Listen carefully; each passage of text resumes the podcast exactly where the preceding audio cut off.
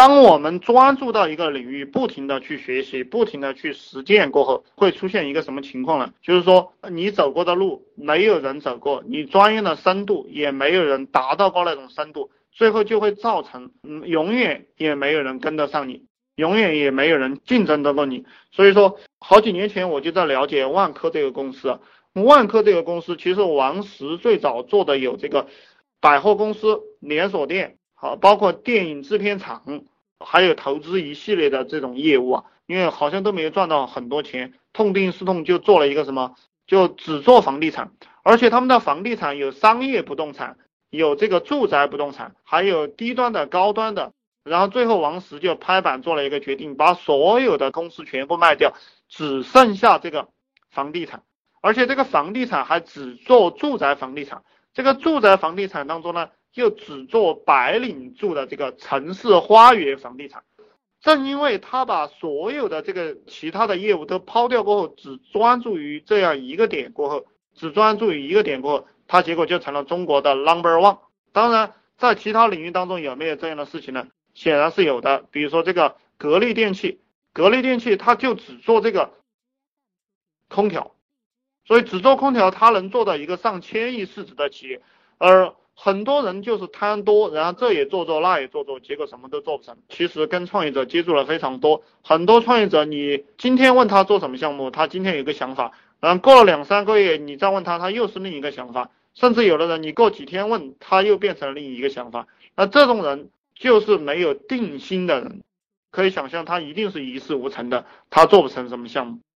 然后还有一个，再给大家举个例子，就是阿里巴巴。阿里巴巴从马云最开始做项目的时候，它的定位就是做这个电子商务，从来没有想到要去做其他的一些什么东西。就包括这十五年吧，阿里巴巴有十五年了，十五年当中，这个互联网界有媒体，还有游戏，特别是游戏这个领域，呃，包括腾讯啊、盛大呀，都在这个领域当中赚了很多钱。但是阿里巴巴从来没有去涉足游戏这样一个领域，正因为。他守住了他电子商务这一块基地，所以说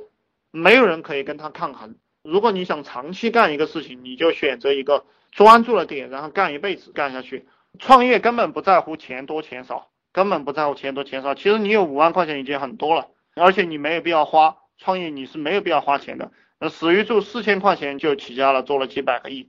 呃，所有的大老板他都是钱很少，钱很多的老板他其实做不大。因为我我专门做过一个报表去看了一下，嗯，这个白手起家，嗯，能做大的这些老板和他有几十万身价，开始创业就有几十万，能做多大？嗯，我发现一个现象就是，我记得一个明显的案例，就是有一个家伙他是做什么的，我都忘记了，他是四千块钱起家，然后做到两个亿，然后有一个人是十几万块钱起家，然后做到了几百万吧，六七百万吧。同样是十多年时间，一个反正就是几千块钱起家，他能做到几个亿；一个就是几十万起家，他也只能做到几百万。然后我在上海这个城市啊，碰到很多老板，嗯，也有很多上海老板。那上海老板呢，因为他家里比较有钱，一套房子可能就几百万，结果他的生意呢，也就做到十几二十个人这样一个小生意。这种小老板，他就请几十个人吧，十几个人，然后这个生意就一直这样做了。上海这个城市，这些最大的老板是哪里来的呢？就这种外地的这种穷苦人家的孩子，或者是当然浙江人、广东人是比较多的，特别是建筑行业是浙江老板基本上占掉了百分之六七十七八十，就是因为他们穷，然后他们冥思苦想，只能靠智力去赚钱，所以他们的智力开发的非常好，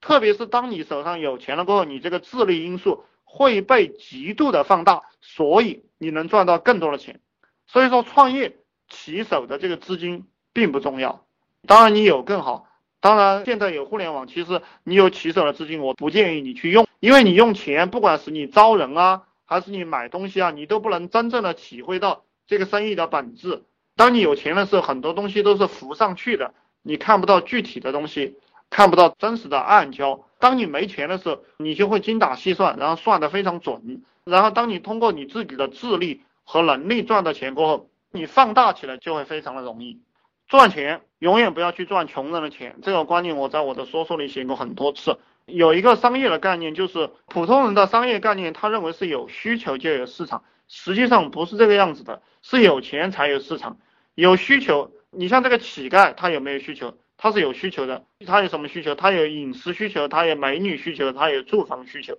但是乞丐这个市场你能卖他点什么呢？你卖不了他点什么因为他没有钱。就是这样一个道理。